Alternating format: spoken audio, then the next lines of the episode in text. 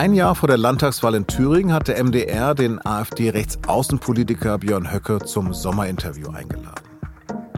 Wie war das und wie sinnvoll ist es, live mit einem Verfassungsfeind zu sprechen? Darüber habe ich mit dem Redakteur im Berliner SZ-Parlamentsbüro Roland Preuß geredet, der die AfD seit längerem journalistisch begleitet. Sie hören auf den Punkt, den Nachrichtenpodcast der Süddeutschen Zeitung. Mein Name ist Lars Langenau. Herzlich willkommen.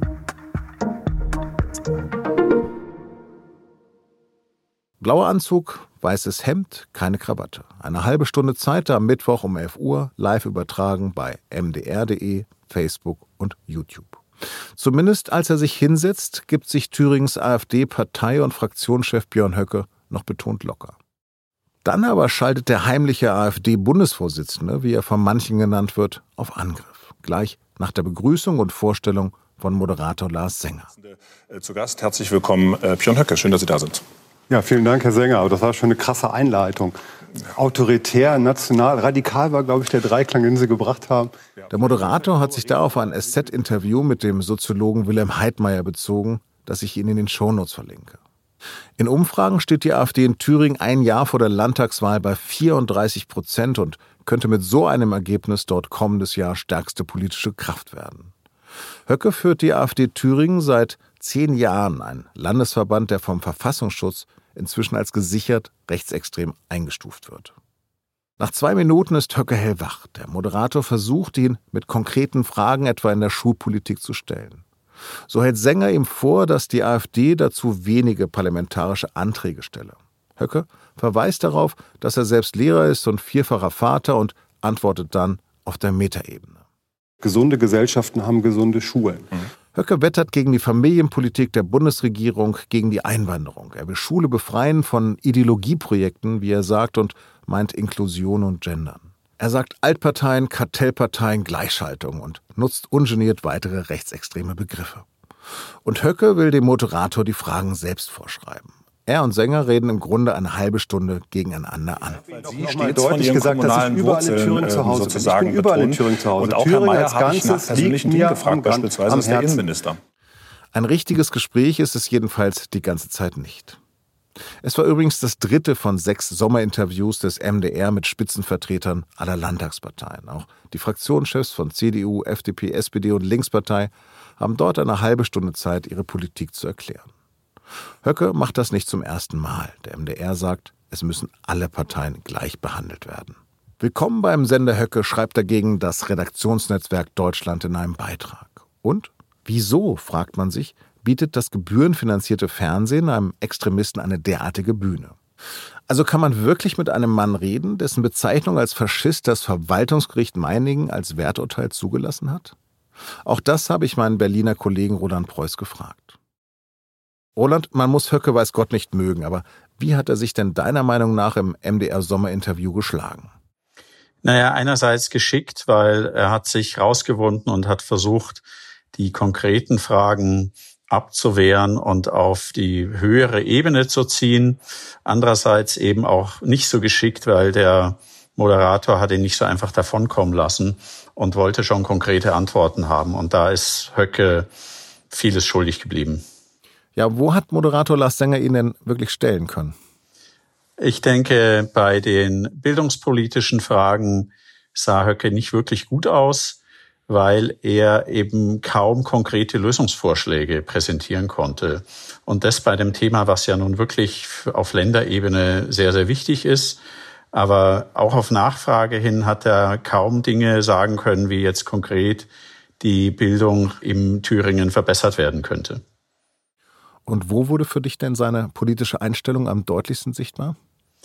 Ja, in eben diesen Fällen, wo er das Ganze auf eine höhere Ebene ziehen wollte, weil es ist bei der AfD immer wieder zu beobachten, dass man versucht, möglichst viele Probleme zurückzuführen auf Zuwanderung, auf das angebliche linksgrüne Projekt, dass man die traditionellen Familienvorstellungen zerstört durch zum Beispiel Gender Mainstreaming oder eben eine Rücksichtnahme auf Transsexuelle und so weiter. Und das war sein Weg, die Bildungspolitik zu begründen. Und dort fielen dann auch Begriffe eben wie Familienzerstörungspolitik und er gab zu verstehen, dass eine der Hauptprobleme der Bildungspolitik eigentlich auf Zuwanderung zurückzuführen sind. Mir sind noch Begriffe aufgefallen wie Altparteien, Klientelparteien. Ist das ganz normaler rechtsextremer Sprech? Das ist jedenfalls ganz normaler AfD-Sprech, der die etablierten Parteien abwerten sollen. Ne? Also die sind alt, uns gehört die Zukunft. Das ist die Botschaft, die dahinter steckt. Wenn Höcke so harmlos von dem schlechten Einfluss der Familienpolitik und der Einwanderungspolitik auf das Bildungssystem spricht, was meint er damit denn wohl eigentlich genau? Ja, seine These ist, dass die Einwanderungspolitik eben dazu führt, dass wir einen Leistungsabfall beobachten. Also das Schlimmste sind für die AfD sogenannte kulturfremde Zuwanderer. Die bringen keine Deutschkenntnisse mit, die bringen sozusagen nicht den nötigen kulturellen Hintergrund mit, die senken das Leistungsniveau in den Schulen und das sei das eigentliche Problem, was hinter dem Leistungsabfall steckt. Also uns beiden ist jetzt aufgefallen, dass Höcke ziemlich oft unkonkret blieb. Statt einfach Inhalte anzubringen, beschwerte er sich, dass er im MDR eigentlich nie über Inhalte sprechen dürfe. Erlebst du denn so etwas auch auf Parteitagen und in Interviews mit der AfD? Ich erlebe jedenfalls etwas Ähnliches, nämlich dass zu diesem ganzen Weltbild zählt, dass man sich als Opfer darstellt, als Opfer der etablierten Medien, als Opfer insbesondere des öffentlich-rechtlichen Rundfunks. Man käme da nicht zu Wort, es würde, man würde nicht eingeladen. Es würde allenfalls mit einem gesprochen, wenn es um Skandale und Affären der AfD geht. Das ist sozusagen was, was ständig transportiert wird. Ansonsten sind die AfD-Politiker durchaus ansprechbar, in der Regel jedenfalls. Also man merkt schon so eine gewisse Ambivalenz im Umgang mit den Medien. Man hält die auf Abstand, man spürt ein gewisses Misstrauen, aber sprechen kann man schon mit denen. Aber dann nochmal grundsätzlich dazu, du hast es gerade angesprochen, findest du es denn sinnvoll, einem Mann, der gerichtsfest als Faschist bezeichnet werden kann, so eine Bühne zu geben und dann auch noch live? Das ist natürlich eine schwierige Sache. Andererseits, man kann ja auch nicht ignorieren, wenn wir es hier mit einer sehr starken Partei in Thüringen zu tun haben und mit der Partei, die bundesweit bei etwa 20 Prozent steht. Also da muss man einen journalistischen Weg finden. Der MDR hat es versucht mit einem relativ konfrontativen Interview. Ich finde das nachvollziehbar, das so zu machen. Aber würde es dann ein SZ-Interview mit ihm geben? Da wäre ich schon deutlich skeptischer, allein schon deshalb, weil man bei einem Print-Interview ja den Prozess der Autorisierung hat. Das heißt, es kann im Nachhinein dann wiederum etwas geändert werden. Dort würde Höcke sicherlich versuchen, seine sehr angreifbaren Thesen unterzubringen.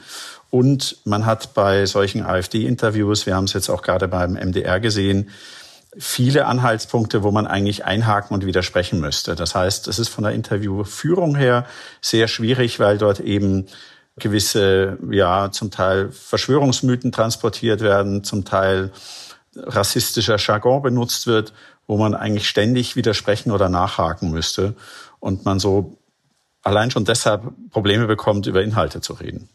Was sind denn für dich die wichtigsten Linien in deiner Berichterstattung über die AfD? Natürlich ist bei der AfD eine sehr kritische Berichterstattung geboten. Allerdings müssen wir auch die journalistischen Standards einhalten.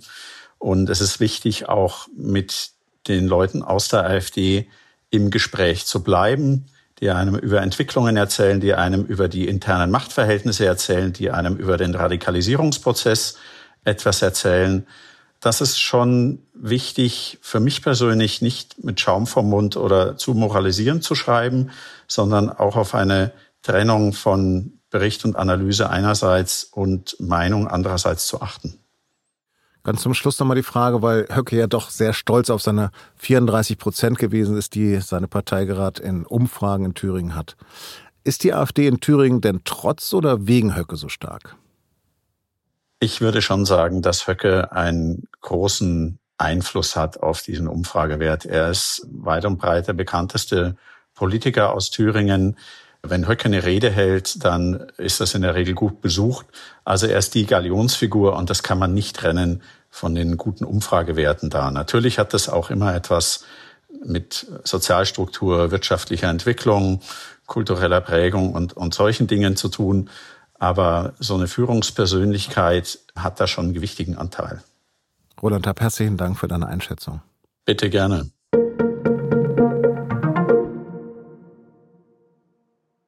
Die Anrainerstaaten des Amazonas wollen beim Schutz des Regenwaldes künftig enger zusammenarbeiten. Das ist das recht unverbindliche Ergebnis eines Gipfeltreffens in Brasilien. Die Staats- und Regierungschefs der acht Amazonasländer konnten sich dort aber nicht darauf einigen, sämtliche Abholzungen im Regenwald zu stoppen. Umweltorganisationen zeigten sich enttäuscht. Brasiliens Präsident Lula aber nannte die Konferenz trotzdem einen Wendepunkt in der Geschichte des Amazonas. Vor der Mittelmeerinsel Lampedusa ist ein Boot mit Geflüchteten gesunken. Es war auf dem Weg von Tunesien nach Italien. Dabei sind laut Medienberichten womöglich 41 Menschen ums Leben gekommen, darunter auch drei Kinder. Die Nachrichtenagentur ANSA beruft sich bei diesen Zahlen auf Berichte von Überlebenden. In den vergangenen Wochen waren zwischen Tunesien und Italien immer wieder Flüchtlingsboote gesunken. Insgesamt starben in diesem Jahr bereits mindestens 1800 Menschen auf dem Weg von Nordafrika nach Europa. Im Elsass in Frankreich ist am Mittwochmorgen ein Brand in einer Ferienunterkunft ausgebrochen. Dabei sind elf Menschen ums Leben gekommen. Das meldet die französische Nachrichtenagentur AFP. Betroffen ist demnach eine Gruppe von Menschen mit Behinderung und ein Betreuer.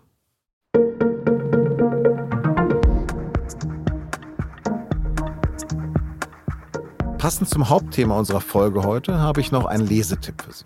Mein Kollege Christoph Kopmann war zu Gast bei einem Think Tank der Lügen und Hass im Internet dokumentiert und Ideen entwickeln möchte, was man dagegen tun kann. Auch die AfD spielt da natürlich eine große Rolle. Wie? Das finden Sie mit SZ Plus und einem Klick auf den Link in den Shownotes heraus.